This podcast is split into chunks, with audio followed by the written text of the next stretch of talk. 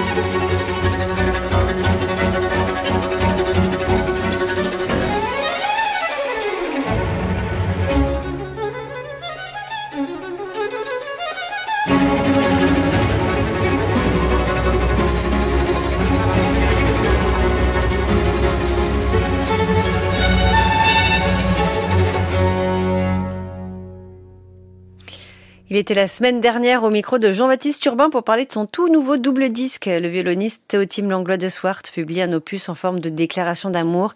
Déclaration d'amour à à Vivaldi. À Vivaldi. Dont on a fait une journée spéciale sur France Musique. Et à quelle occasion, s'il vous plaît? À l'occasion des podcasts, podcasts natifs, comme on dit, que vous pouvez écouter sur euh, notre chaîne et vous saurez tout, absolument tout sur Vivaldi. Tout est dit. Déclaration d'amour à Vivaldi, un compositeur qui le fascine depuis son enfance. Il aime la virtuosité, l'inventivité, la vocalité de sa musique. Une musique que l'on reconnaît entre mille, qui est souvent liée à la nature, à l'imitation de ses bruits, et donc la musique de Vivaldi et du d'une richesse, richesse inouïe pour notre jeune violoniste et d'une inspiration sans fin. Deux disques qui nous plongent dans l'univers vivaldien avec une belle idée, ne pas choisir toujours les mêmes instruments pour accompagner le violon solo. Il retrouve ses complices de consort dont l'accompagnement, je pense que vous l'avez déjà entendu ici, comme toujours riche et intelligent.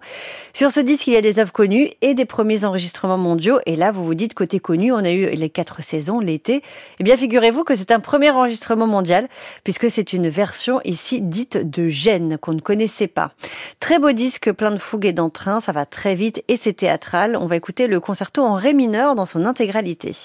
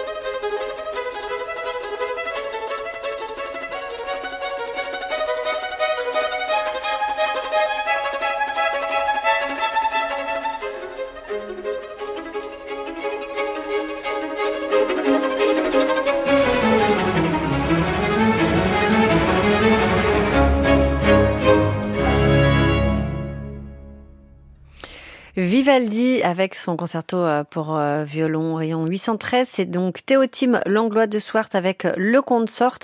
Et il y a donc ce double disque qui sort. On réécoutera un des concertos la semaine prochaine, concerto inédit justement, puisque je vous ai dit qu'il y avait des premiers enregistrements mondiaux. Et puis si vous voulez tout savoir sur Vivaldi, comme vous l'a dit Rodolphe, il y a le podcast de Saskia Deville que vous pouvez retrouver sur notre site internet francemusique.fr.